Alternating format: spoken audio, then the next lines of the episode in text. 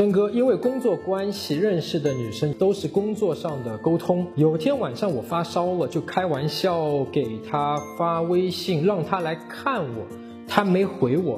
第二天我就问她昨晚为什么不回我，她说再骚扰她，她就要把我拉黑了。我做错什么了？你看她用的词是再骚扰她，她把这两个消息定义为骚扰。你跟她现在的关系只是工作上的关系，我发烧了，你来看我。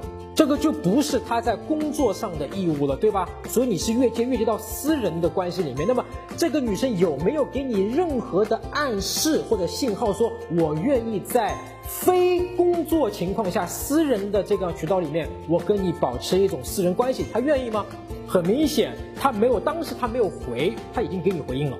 你如果真的想跟他在工作关系以外发展一个私人关系，你不要挑这么大的一个原子弹，你直接让他来看你，他要付出很大，这个他拒绝你可能性很大。你起码得要先激起兴趣，才能做第二步的建立吸引。你建立了吸引，你才能够做第三步的巩固吸引，最后才能确立关系。如果你上来还没有激起兴趣，你就说我要跟你巩固吸引，没有吸引可谈，哪里来巩固？他就会认为你是骚扰。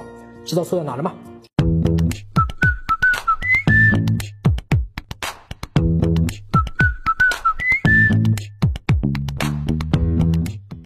现在你只要关注我的微信公众号“陈真”，然后编辑回复“一九六五”，你就可以得到我免费的吸引学教程。